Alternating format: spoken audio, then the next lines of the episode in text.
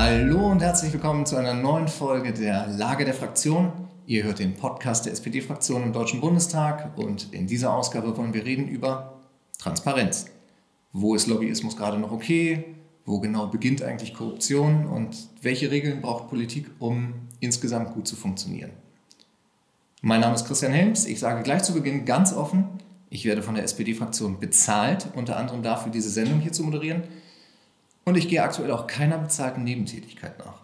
Ich würde diesbezüglich sogar eine Ehrenerklärung unterschreiben. Unser heutiger Gast ist der Sprecher der Arbeitsgruppe Wahlprüfung, Immunität und Geschäftsordnung. Unser Gast ist der SPD-Bundestagsabgeordnete Matthias Bartke. Hallo Matthias. Hallo, ich grüße dich, Christian. Matthias, in den vergangenen zweieinhalb Wochen warst du zwar häufiger in den Medien als sonst, weil äh, es eben aus gegebenem Anlass sehr viel um Transparenzregeln ging. Und trotzdem denke ich, dass dich nicht jede Hörerin und jeder Hörer kennt. Insofern würde ich dich bitten, dich einmal kurz vorzustellen. Woher kommst du? Seit wann sitzt du im Bundestag? Und was hast du vorher gemacht? Ähm, ich bin Matthias Bartke. Ich bin der direkt gewählte Abgeordnete für den Wahlkreis Hamburg-Altona und die Elbvororte. Und ähm, ich bin gelernter Jurist. Und das Schlimme ist, was du mich gefragt hast, woher ich komme. Ich bin geboren in Bremen. Ähm, ich hoffe, nicht zu viele Hamburger sind mir jetzt böse. Aber ähm, die Hamburger mögen Bremen eigentlich ganz gerne. Bei den Bremern ist es manchmal ein bisschen umgekehrt. Die haben, begreifen Hamburg immer als die große Konkurrenz. Da kommen die Hamburger nicht drauf, dass, Bremer, dass die Bremer Konkurrenz sind. Also, ähm, aber ich bin natürlich äh, schon seit äh, 40 Jahren in Hamburg äh, und ähm, bin begeisterter Altona und äh, finde es der, ich glaube, Altona ist der schönste städtische Wahlkreis in Hamburg, den Deutschland zu bieten hat, mit dem Elbufer und äh, mit all diesen großartigen Sachen und vor allen Dingen mit einer toleranten und liberalen Bevölkerung, die man nicht überall findet. Das ist vielleicht ein bisschen der skandinavische Einfluss. Ähm, ich bin seit 2013 im Deutschen Bundestag äh, und ähm, bin eigentlich von Hause aus Sozialpolitiker, äh, und habe in der letzten Wahlperiode war ich Mitglied im Sozialausschuss. Und in dieser Wahlperiode bin ich Vorsitzender im Sozialausschuss und äh, bin auch Sprecher der SPD im äh, Ausschuss für, im ersten Ausschuss nennt er sich, der nennt sich erster Ausschuss, weil, das, weil der, der richtige Name so lang ist, äh, nämlich Ausschuss für Wahlprüfung, Immunität und Geschäftsordnung. Äh, äh, und dieser Ausschuss war, führte eigentlich immer ein bisschen ein Mauerblümchen-Dasein, äh, aber in der letzten Zeit, muss ich sagen, habe ich im Wesentlichen als Sprecher dieses Ausschusses zu, zu tun gehabt. Und und äh, musste dann richtig das Vorsitzenden, den Vorsitzendenjob etwas schleifen lassen, weil natürlich die, die ähm, zeitlichen, zeitlichen Umstände das jetzt richtig erfordert haben. Du hast schon gesagt, von Haus aus bist du äh, Sozialpolitiker. Ähm, das wäre auch eine Frage von mir gewesen. Wie wird man denn Sprecher der Arbeitsgruppe Wahlprüfung, Immunität und Geschäftsordnung? Das wird ja nicht dein Kindheitstraum gewesen sein.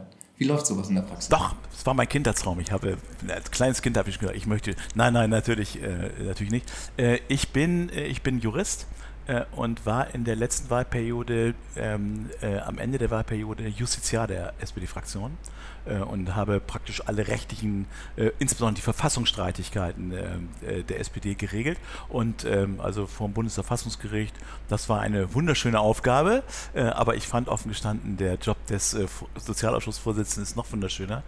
und das war im Grunde der, ähm, die Überlegung, dass sie schon jemanden nehmen wollen, der sich ein bisschen in Materie auskennt und der vor allem juristisch einigermaßen sattelfest ist, weil das ist schon notwendig, dass du in so einem Ausschuss ähm, profunde Rechtskenntnisse hast. Also wir sitzen hier natürlich heute zusammen, weil es zuletzt eben doch eine auffällige Häufung von Fällen gab, ähm, allesamt bei der Union, in denen Abgeordnete sehr fragwürdige Deals gemacht haben. Da sollen Provisionen in teilweise sechsstelliger Höhe für die Vermittlung von äh, Geschäften mit Corona-Masken kassiert worden sein. In einem anderen Fall gab es womöglich gar keine direkte Zahlung, wohl aber mutmaßlich eine Spende an den entsprechenden Kreisverband des MdB. Äh, alle drei Abgeordneten haben dann in der Folge der Vorwürfe auch ihr Mandat niedergelegt. Und meine erste Frage ist, Matthias, hat dich das jetzt total überrascht und entsetzt oder gibt es solche Geschäfte nun mal in der Politik? Das hat mich überrascht und entsetzt hat es mich auch. Also ich muss gestehen, ich war relativ fassungslos. Ähm, also insbesondere weil der, der erste Fall, der hochkam, das war der stellvertretende Fraktionsvorsitzende der Unionsfraktion. Äh, und äh, das ist ja praktisch die zweithöchste Ebene. Also darüber gibt es nur noch Brinkhaus, den Fraktionsvorsitzenden. Und dass jemand äh, von dem Kaliber die größte Krise seit dem Zweiten Weltkrieg in diesem Land nutzt, um 660.000 Euro abzuräumen, und zwar praktisch die Krise ja nutzt, also die, die, die für Masken, dass das die Menschen ja unbedingt brauchen und bezahlen müssen, das hat mich absolut weggehauen. Das muss ich, muss ich wirklich gestehen. Und das äh, finde ich, es hat auch eine andere Dimension als alles andere. Und äh, ich habe natürlich geglaubt, dass das ein Einzelfall ist. Äh, und äh, habe dann aber, das Erschrecken war noch größer, als ich feststellte, es ist kein Einzelfall. Und ich glaube wirklich, dass die Union diesbezüglich ein richtig strukturelles Problem hat. Dass, dass hier der politische Kompass offenbar doch bei, bei äh, nicht ganz wenigen äh, abhanden gekommen ist. Und ich fürchte, da kommt noch mehr.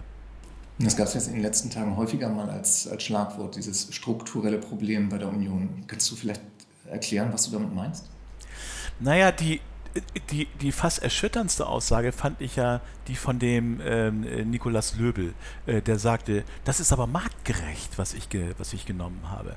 Und das offensichtlich ähm, bei offenbar ja nicht wenigen Abgeordneten überhaupt nicht, überhaupt kein Problembewusstsein darüber besteht, äh, was wo missbrauche ich mein politisches Mandat? Dass, das, dass er nur dieses Geld gekriegt hat, weil er ähm, Bundestagsabgeordneter ist und weil er diese Stellung missbraucht hat, das war dem überhaupt nicht, war dem offensichtlich überhaupt nicht klar. Äh, und das scheint ja offensichtlich vielen nicht klar zu sein. Das ist auch einer der Gründe. Wir kommen ja sicherlich noch darauf, äh, weswegen wir das Strafrecht verschärfen wollen, äh, weil hier äh, natürlich auch eine Signalwirkung geschaffen werden muss. Aber ähm, äh, wir haben das Ding und das sind nicht nur die Masken. Äh, ich hatte gestern ein langes Gespräch mit Frank Frank Schwabe. Frank Schwabe ist äh, unser menschenrechtspolitischer Sprecher und Frank Schwabe äh, hat sich massiv beschäftigt mit den Verfehlungen von Abgeordneten, äh, was, den, was den Staat Aserbaidschan anbelangt. Aserbaidschan finanziert offenbar unglaublich viele äh, mit, äh, Abgeordnete aus dem Europarat. Europarat ist nicht Europaparlament, ist was anderes, da sind auch andere Länder drin, da ist eben auch Aserbaidschan drin. Und Aserbaidschan hat das große Interesse, ähm, dass es positiv in der Öffentlichkeit dargestellt wird. Und darüber bestechen die Leute. Und wir haben jetzt zwei Bestechungsvorwürfe laufen. laufen. Der eine ist gegen Frau Strenz, ähm, das ist eine Bundestagsabgeordnete aus Mecklenburg-Vorpommern. Und jetzt wurde gerade aufgehoben die Immunität von Axel E. Fischer. Äh, und beide sind eben Mitglied äh, in der äh, Europaratsparlamentarierdelegation und beide sind Mitglied äh, in der deutsch, äh, ich glaube, kaukasischen Freundschaftsgesellschaft und werden dort ganz offenbar geschmiert ohne Ende äh, von dem Staat Aserbaidschan. Also und das finde ich ja fast noch schlimmer, weil natürlich Aserbaidschan ist ein Land, was die Menschenrechte mit Füßen tritt und die retten die Ehre dieses Landes. Das ist doch furchtbar. Da werden Leute gefoltert äh, und ähm, also da, und da merkt man eben äh, Aserbaidschan auf der einen, Masken auf der anderen. Da ist ein Kompass abhanden gekommen, was was eigentlich nicht passieren darf bei Abgeordneten. Ich finde es sehr angenehm, dass du gleich am Anfang äh, mit so viel Empörung daran gehst, weil äh, ich hatte so ein bisschen befürchtet, dass wir in so einen Modus verfallen, wo wir jeden dieser einzelnen Fälle erstmal so sezieren und man sich vielleicht ein bisschen drüber lustig macht. Aber die Ansprache ist ja jetzt eher, äh, das ist ein richtig ernstes Thema und ähm, es ist dazu geeignet, das Vertrauen in Politik grundsätzlich auch zu untergraben und zu zerstören. So ist es, so ist es. Und es ist natürlich äh, ich glaube, es ist ein strukturelles Problem, was die Union hat. Es ist, ähm, es ist ja in der Tat auch auffällig, dass es keine andere Partei ist. Also bei der AfD würde ich immer sagen, es ist Mangel an Gelegenheit. Äh, aber ähm, bei der Union ist es eben sehr deutlich und andere Parteien sind das nicht. SPD ist es nicht äh, und äh, FDP ist es nicht und Grüne sind es nicht und Linke sind es eh nicht. Also das, ähm, das fällt schon auf, dass hier Geschäft eigene, also dass der eigene Vorteil äh, in den Vordergrund gestellt wird. Ja, schon bitter. Dann lass uns nochmal so, so richtig betont konstruktiv daran gehen und fragen, was müssen wir jetzt alles zusammen an den Regeln ändern, damit solche Fälle sich künftig nicht mehr wiederholen können. Also als erstes brauche ich, brauch, glaube ich mal, was ganz wichtig ist, dass die Union einen massiven Denkzettel bekommt. Sie hat einen Denkzettel bekommen bei, der, äh, bei den letzten Wahlen, die gelaufen sind. Da muss man aber sagen, dass sie ja richtiges Glück hatten, dass wir Corona hatten. Weil ganz viele Leute haben natürlich Briefwahl gemacht. Und viele von denen haben sich garantiert geärgert, dass sie CDU gewählt haben. Äh, sie sind ja trotzdem sind es weniger geworden. Also bei der, ich glaube auch der nächste richtig große Denkzettel, der kommen muss, ist bei der Bundestagswahl. Äh, und da bin ich mir relativ sicher, dass er auch kommt. Und die Union erwischt die ganze Sache natürlich in einem äh, denkbar ungünstigen Zeitpunkt, weil natürlich jetzt passiert ja der Wechsel von Merkel äh, zu dem nächsten Kanzlerkandidaten. Und, ähm, äh, und da ist natürlich immer so ein gewisses Vakuum. Das muss man mal sehen, äh, was das für Auswirkungen hat. Aber du hast gesagt, was wir konstruktiv machen müssen. Und ähm, ich glaube, das Entscheidende ist, äh, dass wir eine deutlich größere Transparenz schaffen und dass ähm, die Bundestagsabgeordneten sehr, sehr, sehr viel deutlicher machen, was sie eigentlich so neben ihrem Amt noch so alles betreiben. Es sind jetzt so verschiedene Stichwörter, die kursieren. Ich glaube, das erste, das ich gerne ansprechen möchte, ist das sogenannte Lobbyregister. Matthias, was genau ist das Lobbyregister und wie kann das helfen, solche Fälle zu vermeiden? Das, das Lobbyregister äh, ist ein Register, in dem sich äh, Lobbyisten, also Einflussnehmer, äh, eintragen müssen. Und zwar, wenn sie Einfluss nehmen auf, den, äh, auf Bundestagsabgeordnete oder auf, auf Bundestagsfraktionen und wenn sie Einfluss nehmen äh, auf äh, auf die Bundesregierung.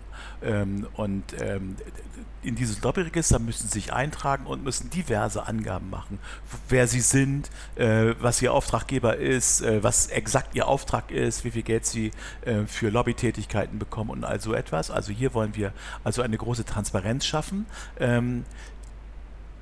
Strittig war bei dem Lobbyregister, oder ich sag's mal so, ähm, unstrittig war, dass äh, wir ganz klar regeln wollten, wo Lobbyisten Einfluss nehmen auf Bundestagsabgeordnete und auch auf die Mitarbeiterinnen und Mitarbeiter der Bundestagsabgeordneten.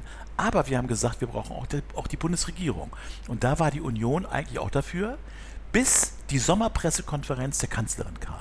Und da wurde die Kanzlerin gefragt, was sie denn von einem Lobbyregister für die Bundesregierung hält. Und da sagte sie gar nichts. Das läuft alles ganz gut, das, da muss nicht mehr Transparenz rein. Äh, und das, puh, das war natürlich ein Fanal, wo die Union dann zu, zurückgezuckt ist. Kurz nach dieser Pressekonferenz hatten wir ein, ähm, eine Befragung des Vizekanzlers Olaf Scholz. Und den haben wir gefragt, was er denn von einem Lobbyregister für die Bundesregierung hält. Und er sagte, er könnte nicht für die Bundesregierung sprechen, aber er persönlich fände das eine sinnvolle Sache. Ja, und das war natürlich auch schon eine, eine, sehr deutliche Ansage. Und wir haben uns unheimlich lange jetzt mit der Union darüber gezofft, äh, über, über die, wie das äh, Lobbyregister Lobbyregister für die Bundesregierung sein soll. Und haben uns aber ähm, am Ende doch, ähm, äh, ähm, ja, wir haben uns geeinigt, aber nicht ganz zu unserer Zufriedenheit, das muss man sehr deutlich sagen.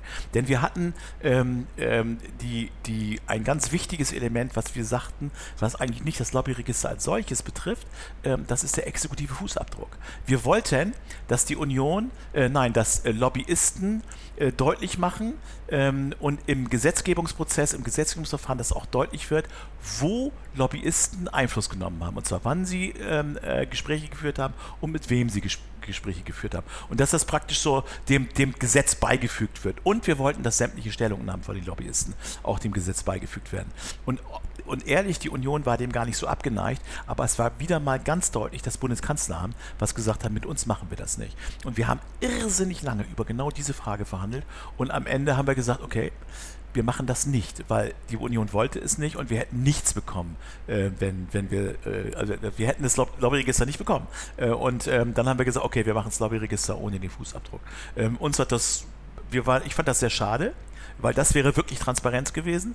Ähm, aber das zeigt, dass die Union und insbesondere auch äh, die Regierungsspitzen nicht so interessiert sind an der Transparenz. Wie, wie kann ich mir das denn in der Praxis vorstellen, dass ähm Interessenvertreter sich zwar in solche Listen dann eintragen müssen und dokumentieren müssen, wer sie sind und welchen Auftrag sie haben, aber schließt denn sowas aus, dass man nicht trotzdem mit unlauteren äh, Aufträgen Interessen Einfluss auf politische Entscheidungen nehmen kann? Ja, ich glaube, dass, also zunächst mal muss man nochmal sagen, das Lobbyregister soll Transparenz schaffen, aber nicht Transparenz äh, äh, auf Abgeordnete. Eigentlich soll es die Transparenz schaffen, dass Lobbyisten äh, möglichst äh, transparent, transparent darstellen, wie ihr Einfluss auf Abgeordnete ist, aber nicht, dass Abgeordnete Einfluss auf Regierung nehmen. Ne? Das ist äh, also das ist eigentlich überhaupt nicht der Sinn. Aber der der, ich sage immer, der unfreiwillige Vater des Lobbyregisters war Philipp Amthor, ähm, weil Philipp Amthor natürlich äh, völlig hemmungslos ja für ein Unternehmen äh, gearbeitet hat äh, und, äh, und dann Briefe an Minister geschrieben hat, was für ein tolles Unternehmen das ist äh, und dass er das mal ähm, äh, schön unterstützen sollte. Und, ähm, und dann kam die Debatte ums Lobbyregister, aber eigentlich, weil es um Transparenz ging, weil Amtor war streng genommen auch gar kein Fall fürs Lobbyregister, weil Amtor ja selbst Lobbyist war und wir wollen ja das, das, das Lobby, den Lobbyismus auf Bundesregierung, auf, auf, auf Abgeordnete reglementieren. Wenn wir jetzt zu den Abgeordneten äh, kommen, ein weiterer Ansatzpunkt ist ja das Strafrecht. Das ist schon, schon angedeutet. Ähm, Abgeordnetenbestechung und Bestechlichkeit, das soll eben künftig nicht mehr als Vergehen, sondern als Verbrechen eingestuft werden. Also das heißt, die Äh, Mindeststrafe soll dann auf ein Jahr Freiheitsstrafe erhöht werden. Ist äh, Abschreckung da wirklich eine effektive Waffe? Ja, und ja, man kann sich, man kann sich immer darüber streiten, inwieweit Strafrechtsnormen abschreckend sind. Ähm, aber ähm, das hat natürlich auch eine, das soll eine politische Signalwirkung sein, eben an Abgeordnete, dass äh, dass, dass Abgeordnetenbestechlichkeit kein Kavaliersdelikt ist, sondern ein Verbrechen. Äh, und äh, das, glaube ich, so eine Signalwirkung wird davon ausgehen. Ähm, wir würden gerne in dem Zusammenhang aber auch den Tatbestand noch etwas, äh, etwas anschärfen, ähm, weil wir festgestellt haben und weil uns auch die Staatsanwaltschaften gesagt haben, dass es in der Regel unheimlich schwer ist, den, die Verbindung herzustellen zwischen der Leistung, also in der Regel ja die, der Geldzahlung und der Handlung des Abgeordneten. Das ist, da würden wir, das würden wir gerne noch etwas, etwas weiter fassen, ähm, weil wir, weil offenbar äh, relativ wenig Anklagen erfolgen. Aber die Personen, von denen wir bislang eben gesprochen haben, die laufen alle unter dem, äh, unter der Strafnorm. Okay, wenn wir über das äh, Abgeordnetengesetz sprechen, bevor wir da kurz die Forderungen der SPD-Fraktion zusammen durchgehen, hätte ich an dich die Frage, was verdient man eigentlich als Bundestagsabgeordneter? Ziemlich genau 10.000 Euro. Das ist die Diät derzeit. Okay, und hast du Nebeneinkünfte? Ich habe keine Nebeneinkünfte. Ähm, und ich würde sie auch, äh, ich fände es auch wichtig, es anzugeben, wenn ich, wenn ich Nebeneinkünfte hätte. Ich bin ähm, ehrenamtlich Vorsitzender der Hamburger Lebenshilfe, ne, weil ich bin, Behindertenpolitik ist mir ein wichtiger Punkt. Ähm, aber da kriege ich nur ab und zu mal ein paar schöne Käsebrötchen, äh, wenn die Vorstandssitzungen sind, da kriege ich kein Geld. Und das möchte ich auch nicht, das muss ich wirklich sagen, weil ich finde, ich finde, ein Bundestagsabgeordneter verdient 10.000 Euro. Das ist unglaublich viel Geld. Äh, und wenn Leute sagen, ähm, dass zum Beispiel 250.000 Euro ähm, Provisionsgebühr marktgerecht sind als Bundestagsabgeordneter, dann habe ich den Eindruck, dem ist der Kompass völlig abhanden gekommen. 250.000 Euro, das, ist, das sind Summen, für die Leute, die normale, der normale Mensch jahrelang arbeiten muss. Es ist abenteuerlich. Ähm, das hätte ich jetzt auch noch hinterher gefragt. Ist das denn grundsätzlich eigentlich ein Problem, wenn Abgeordnete nebenbei noch was verdienen. Nein, das finde ich eigentlich nicht, dass es grundsätzlich ein Problem ist. Ähm, also insbesondere, wenn man auch ähm, Anwalt ist und eine Anwaltskanzlei hat und du gehst raus, dann fände ich das schon ganz in Ordnung, wenn du nebenher noch so ein paar Mandate machst. Deswegen ist auch eine Forderung, dass wir sagen, ähm, die Leute sollen aufschreiben, äh, wie viele Stunden sie eigentlich für, ihren, für ihre Nebentätigkeit verlangen. Da ist die Union völlig genervt von dieser Forderung. Das ist die freie Sache des Abgeordneten, da ist, äh, was sie in ihrer Freizeit machen, das ist, darf, darf über darf kein keiner, ähm, keiner weiteren Erläuterung. Wir sagen aber, wir wollen eigentlich wissen, äh, ob der Abgeordnete eigentlich in erster Linie für sein Abgeordnetenmandat unterwegs ist oder äh, ob er für seinen Nebenjob unterwegs ist. Das finde ich, ich glaube, das interessiert den Bürger sehr. Ich glaube, es interessiert ihn sogar noch mehr als wie das Geld. Und das heißt, in dem Moment, wo man mehr Zeit für sein Mandat aufwendet, ist das der Mittelpunkt der Arbeit? Wie ist das, wie ist das von der Abgrenzung? Da gibt es ja keine Abgrenzung, aber es ist im Grunde nur die Ans also was wir wollen, ist, dass die, dass die Abgeordneten eben sagen, wann sie gearbeitet, wie viel sie arbeiten und wie viel Geld sie dafür bekommen.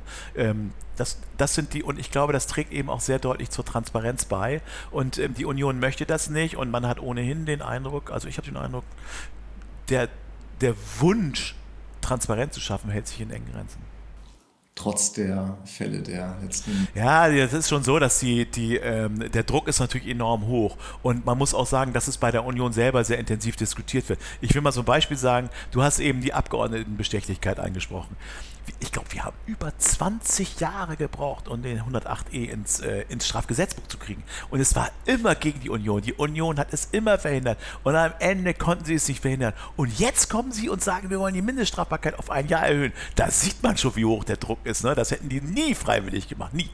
Du hast eben schon gesagt, ähm, wissen, wie viel jemand verdient. Also das ist ja aktuell gar nicht so, ne? dass, dass die Nebeneinkünfte betragsgenau veröffentlicht werden. Nein, derzeit ist es so, es gibt gewisse Stufen, ähm, in, denen das, in denen das angegeben wird und, äh, und die sind am Ende eben extrem hoch, von 100.000 bis 250.000. Ne? da kann man sich da alles drunter vorstellen.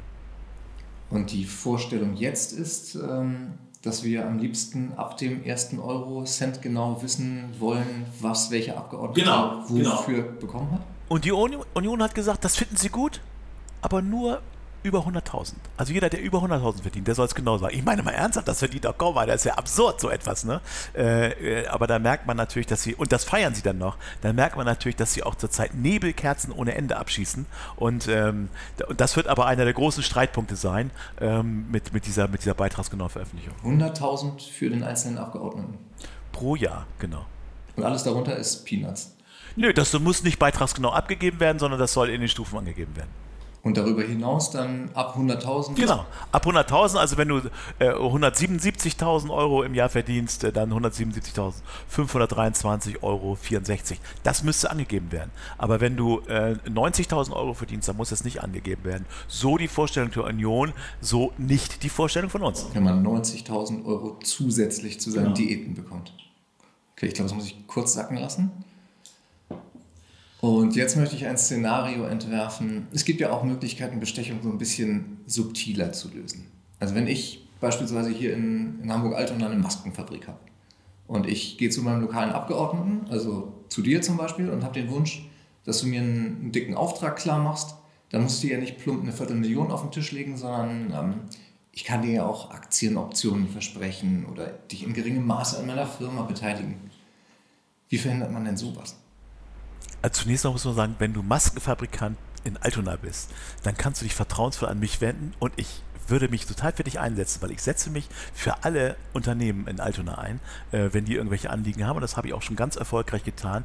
Und nie, nie, niemals ein auch nur einen Cent dafür genommen. Das finde ich schon äh, unmöglich, weil dafür, ich habe besser vorhin gesagt, was ein Abgeordneter verdient und ich finde, das ist auch sein Job, äh, für die Unternehmen im Wahlkreis tätig zu werden. Aber in der Tat, du hast natürlich völlig recht, äh, das Szenario äh, ist, äh, ist so und das ist ja auch ähm, äh, passiert in, so in Thüringen ähm, dass dann ein Abgeordneter Spenden für die Partei abgeräumt hat. und in Toto kannst du sowas gar nicht verhindern, das ist wohl so. Aber was wir fordern ist, ähm, also, oder ich sag's mal anders, derzeit ist es so, dass Abgeordnete, äh, dass, dass Spenden an Parteien müssen veröffentlicht werden ab 10.000 Euro. Und äh, es hat, äh, das ist ja auch schwer durch die Medien gegangen, es hat ein Spendenessen äh, mit dem Bundesgesundheitsminister in Spanien gegeben. Und was hat jeder gespendet? 9.999, weil das nicht veröffentlichungspflichtig ist. Äh, und äh, also wofür die das, warum die das gespendet haben an Spahn, ist mir ein völliges Rätsel. Also das würde ich gerne mal wissen, aber so toll ist er nun wahrlich nicht. Und was wir wollen, ist, dass die, diese Schwelle von 10.000 Euro deutlich runtergesetzt wird und zwar auf 2.000 Euro. Also unter 2.000 Euro finden wir das, äh, das kann man, das, das, sowas, das sind die normalen Parteispenden, die laufen. Ähm, da haben auch schon Leute mal äh, so viel Geld und spenden immer 2.000 Euro. Aber ähm, das ist eben, äh, das ist unsere Forderung. das wird man sehen. Ich glaube, die Union wird nicht bei 10.000 Euro bleiben, aber auf die 2.000 Euro von uns, das werden sie wahrscheinlich auch wahnsinnig gerne verhindern wollen. Allerdings, was wir eben noch fordern, ist, dass wir eine Grenze, eine Höchstgrenze einsetzen und zwar von 100.000 Euro. Ich sage mal also eine, eine, etwas weniger als eine Bundestagsdiät. Da würden wir uns auch gegebenenfalls noch 100, äh, hochhandeln lassen auf äh, etwas mehr. Aber ich fürchte mal, das ist äh, das, was die Union auf gar keinen Fall will, weil die kriegen natürlich von der Industrie häufig Großspenden äh, und die wollen die auf, die auf jeden Fall haben. Und die Schwierigkeit bei einem jeden Gesetz ist in einer Koalition, du kannst es nur machen, ähm, wenn beide zustimmen. Und wenn die Union sich standhaft weigert, ähm, dann ist das natürlich schwierig. Und deswegen habe ich in den Verhandlungen auch immer als erstes gesagt, einig sind wir uns geeint sind wir uns erst, wenn wir wirklich bei jedem Punkt geeint sind. Äh, und kein Punkt ist geeint, bevor wir nicht bei jedem geeint sind. Also wenn wir sagen, da sind wir einig, da sind, da sind wir einig. Nein, wir müssen bei allen Punkten einig sein und einen Kompromiss für Lösung finden. Es gibt keine Rosinenpickerei. Aber das heißt, ich kann mir das jetzt schon, so eine Verhandlungsrunde kann ich mir so vorstellen, dass ihr dann auch so über Zahlen feilscht, was soll die Grenze sein äh, für die Veröffentlichungspflicht, was soll die Höchstgrenze sein, dass man dann wirklich wie, ähm, dass man dann wirklich in so einen, in so einen Verhandlungsmodus kommt, wir müssen ja einen Kompromiss in der Mitte finden oder ihr kriegt das und wir kriegen dann das. So in etwa ist das, das kann man so sagen. Ja, das ist natürlich, also das sind auch Geschäfte, die dann gemacht werden. Was, was ist uns wichtig, was ist denen wichtig? Da muss man dann auch auf jeweils auf, auf die andere Seite Rücksicht nehmen. So, und dann muss man für sich selber eben auch klären, was sind eigentlich die Essentials? Also, weil wir machen, du kannst ja auch keinem Gesetz zustimmen, was du am Ende wirklich ganz schlecht findest. Und so war es beim Lobbyregister die Frage, wir wollten eigentlich diesen Fußabdruck auf Teufelsraum raus und sind sehr in uns gegangen. Machen wir das jetzt ohne den exekutiven Fußabdruck, also ohne die klare Ansage eines, Lobby, eines Lobbyisten, wann er wo ähm, wann er wo tätig geworden ist und ohne seine Stellungnahmen, war für uns eigentlich ganz wichtig, aber uns war auch wichtig, dass wir überhaupt erstmal ein Lobbyregister bekommen und wir hatten den Eindruck, und du musst in der Politik, das Timing ist extrem wichtig, du musst ein Zeitfenster auch nutzen, wenn es da ist und das war zur Zeit da. Ich habe das mal gelernt, dass es in der Politik grundsätzlich Situationen gibt und Probleme. Also eine Situation, dass man weiß, es gibt legale Einfallstore zur Vorteilsnahme, das ist ja schon immer da, das weiß auch jeder. Aber ein politisches Thema, also ein Problem, wird es dann ja erst, wenn es einen gewissen Handlungsdruck gibt. So wie jetzt offensichtlich gerade. Und ähm, du hast den Fall Amtor im Sommer schon angesprochen, der äh, fürs Lobbyregister dann wahrscheinlich recht wichtig war, weil da dann nochmal Bewegung reinkam. Die Maskendeals jetzt haben dafür gesorgt, dass nochmal ganz viele andere Regeln ein bisschen auf den Prüfstand gestellt werden. Frage ist, muss eigentlich immer erst irgendwas passieren, damit was passiert? Die ganz traurige Antwort ist ja. Das, es ist leider so. Äh, also ich habe es immer etwas flapsig formuliert und etwas buschikos und habe gesagt, ähm, es passiert erst etwas, wenn eine Schweinerei passiert ist. Und wenn viele Schweinereien passiert sind, dann passiert auch viel. Und zurzeit ist es so. Und deswegen, äh, einerseits muss man sagen, muss man dieses Zeitfenster eben auch nutzen äh, dafür, dass etwas passiert. Andererseits ist es natürlich wirklich eine unglaublich traurige Erkenntnis, dass das so ist. Jetzt ist ja auch denkbar, dass die Union äh, einfach in den Verhandlungen sagt, nö. Können die das aussitzen? Also du hast schon gesagt, äh, da stehen natürlich dann noch irgendwann Wahlen an und wenn der Druck in der Öffentlichkeit weiter so hoch bleibt, dann kann das auch äh, sehr, sehr ungünstig ausgehen. Aber können die theoretisch nicht einfach sagen, ja, ist, das verschleppen wir jetzt einfach, bis die Legislatur fertig ist? Na klar können die das. Ähm, aber die Union wird sich selber fragen, ob das politisch klug ist, äh, das so zu tun. Äh, und wir haben den Eindruck, ähm, dass die Union schon handeln möchte, aber eigentlich möchten sie nur den Eindruck erwecken, dass gehandelt wird. Und der Zehn-Punkte-Plan, den sie gemacht haben, ähm, der ist ja schon so, dass es teilweise wirklich echte Nebelkerzen sind, ähm, die, sie dort, die sie dort einfordern. Manche Sachen äh, sind schon, das ist auch beeindruckend, muss man einfach sagen, die, die, die, die Ansage mit, den, mit der Abgeordnetenbestechlichkeit, das, da habe ich gedacht, uiuiui, ähm, da ist der, der Handlungsdruck aber offensichtlich schon groß. Ähm, aber die größten Auseinandersetzungen haben wir eben im Bereich der, der Transparenz, was die Einkünfte anbelangt. Äh, und alles, was im, so in, diesen, in dem Bereich wirtschaftliche Tätigkeit von Abgeordneten geht, da möchten sie eigentlich möglichst nichts machen. Ähm, und wenn wir äh, auf, da auf 100% beharren, dann wird das für die schwierig werden, das zu machen. Und dann ist es auch möglich, dass sie es nicht machen. Und deswegen muss man das eben auch so, das ist nicht einfach, auch für, für, für Politik in so, einem, in so einer Verhandlungssituation, ähm, das genau abzutarieren, wie weit können wir gehen, äh, wie weit können wir gehen, so du dir morgens auch in den Spiegel gucken kannst ne? und, ähm, und, da, und dass wir unsere Position durchsetzen. Andererseits ist es so, ähm, wir stehen im Vorwahlkampf und äh, die Union hat schon ein großes Interesse daran, deutlich zu machen, dass sie auch handelt. Die SPD-Fraktion hat ja ein Zehn-Punkte-Papier mit zehn Forderungen zu diesem Komplex veröffentlicht und das kann auch jeder im Netz nachlesen, ganz transparent. Äh, an einer Forderung bin ich so ein bisschen hängen geblieben. Und zwar entgeltliche Lobbytätigkeiten neben dem Mandat, wie beispielsweise die Politikberatung in Lobbyagenturen oder Unternehmen, sollen verboten werden. Was ist das denn für ein Fall? Also worum geht es da? Ähm, wir haben es, wir, wir, haben es bei den, äh, bei den Fällen, die wir jetzt hatten, ganz häufig äh, entdeckt, dass die Beratungsgesellschaften gegründet haben. Die wurden Abgeordnete und haben dann Beratungsgesellschaften gegründet. Und dann haben sie Leute beraten, wie man Politik macht. Äh, und das ist natürlich mit Sicherheit nicht dabei geblieben, dass es Beratungen gewesen sind, sondern da sind schon mal Briefe geschrieben worden. Äh, und genau das wollen wir verhindern. Wir wollen diese Verquickung, also du darfst deinen Einfluss als Abgeordneter, du darfst ihn geltend machen, um dem, um dem Unternehmen zu helfen, aber niemals für Geld. Niemals für Geld. Okay, das heißt, ähm, die Mandatsausübung wird dann komplett von wirtschaftlicher Tätigkeit in dem Moment getrennt. Also das, das ist dann nicht mehr möglich, wenn man das verbietet. Genau, genau. Also von, also äh, in, in, in Beratungsgeschichten, ne? Also wenn es um, um, um, genau. Also dass, wenn du Einfluss nimmst äh, für ein Unternehmen, also um, die, um das Beispiel bei dem der Maskenhersteller aus Altona, wenn ich äh, den berate, eine Lobbyagentur gründe und sag, also ich berate dich mal in Richtung, äh, wie kannst du Masken an das Gesundheitsministerium verkaufen, ne? Äh, und ich nehme dafür Geld, dann ist das eben so. Nur abschließend vielleicht nochmal äh, über den Tellerrand rausgucken. Wie wird das denn überhaupt in anderen Ländern gehandhabt? Ich meine, da hast du wahrscheinlich auch so ein bisschen äh, dich mal umgeschaut. Hast du da ein Beispiel, wo du sagst, das könnten wir uns doch total gut abschauen, wie das in einem anderen Land läuft? Das Mutterland der Demokratie ist England, bekanntermaßen.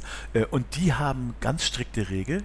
Die müssen genau sagen, ähm, wie viel ein Abgeordneter anderweitig gearbeitet hat und wie viel Geld er dafür eingenommen hat. Und wenn man sich dieses Register anguckt, ich habe es von, bei, einem Arzt gesehen, ich habe dann sieben Stunden in dem äh, so und so Hospital gearbeitet und habe dafür 80 äh, Pfund gekriegt und dann habe ich so und so viele Stunden in dem Hospital gearbeitet und habe dafür 200 Pfund gekriegt. Das wird ganz genau gelistet und ich finde, was die Engländer können, das können wir eigentlich allemal und, und in Sachen in Sachen Demokratie kann man kann man von denen lernen. Manchmal ist es ja ein bisschen schwierig, wie wir beim Brexit gesehen haben, aber manche Sachen sind auch richtig gut.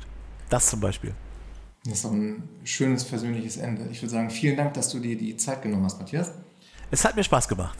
Und wenn euch dieser Podcast gefallen hat, dann äh, abonniert ihn doch einfach. Wenn er euch nicht gefallen hat, äh, abonniert ihn bitte trotzdem und äh, schreibt uns vielleicht einfach, warum er euch nicht gefallen hat. Dann können wir was verbessern und verändern. In Hamburg sagt man Tschüss und das machen wir jetzt auch. Tschüss. Tschüss.